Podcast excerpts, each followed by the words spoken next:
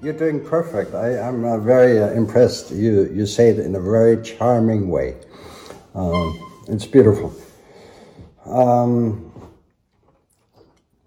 now I think I think the, the the opera house is moving forward, and it's very close to a lot of the things that we are discussing right now. How do we exchange um, the uh, the art of opera, ballet?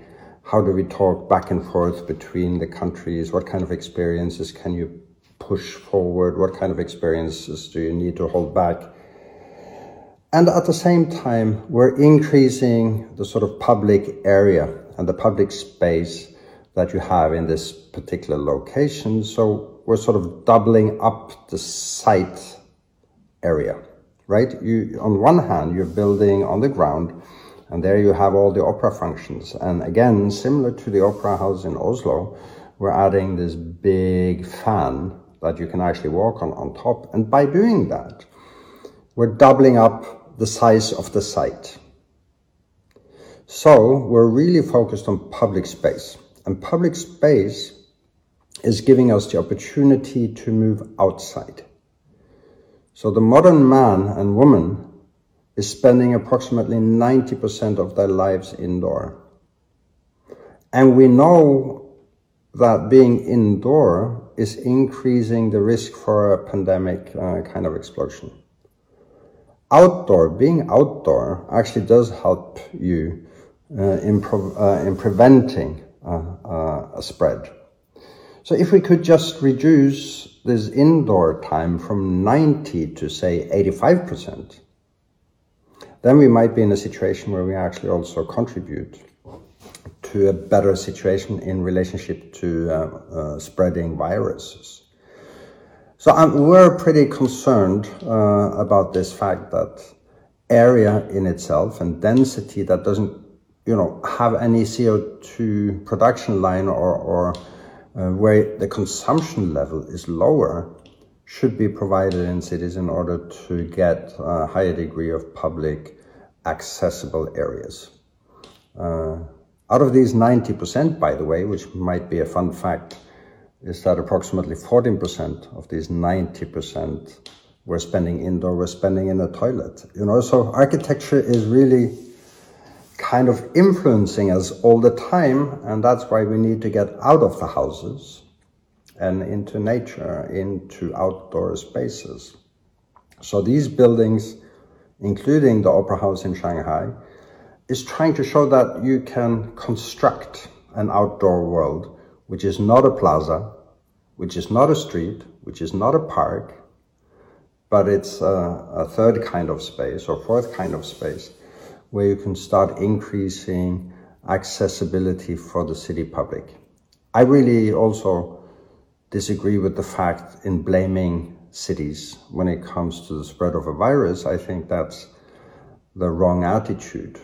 But at the same time, we have to make really sure that the future development of cities does include public space and especially outdoor public space.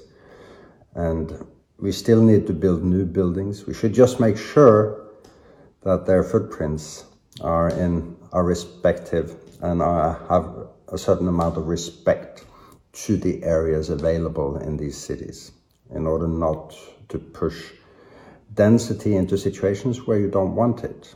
You know, density per se is not necessarily a, a, good tool to measure activities in a city, but it might be a good tool to measure uh, individual CO2 consumption or uh, footprint. So the Shanghai has its foundation stone laid. It's moving according to schedule. Uh, the schematic design is approved. Um, we're getting paid. We have a great contact uh, with our clients, uh, with possible user groups. Um, it, it feels uh, like a very, very smooth ride for the moment. We have a mix of people sitting in Oslo and in Hong Kong, working on the project and moving now into the next phase. So I think you know, it's it's it's following a success line uh, for the moment. Uh, very different, and I shouldn't be saying this online, I, I suspect, but very different from our Busan Opera House, which got stopped, started, stopped, started, stopped, started for years. So this is uh, this is an exemplary uh, process, I think, with uh, the Shanghai Opera House. It's been working really well, and we can't wait to see it start coming out of the ground. You know, it's this um, position as an architect is simply to love to see things happen. I mean, it's also great to design them and draw them, but the real heartbreaking uh, issue of architecture is to see it being built. Uh, and that's when all the emotions come out and you see this most incredible, beautiful wall that has been built during a day by people on site. You know, that, that really is, um, that breaks, breaks, uh, breaks the ice. So yes, we're in a good position. Uh, the project is moving forward.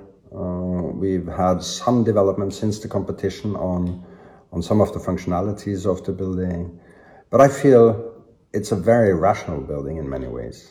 It's focusing on the urban living room aspects of the big lobby, the roof. It's rational and emotional at the same time.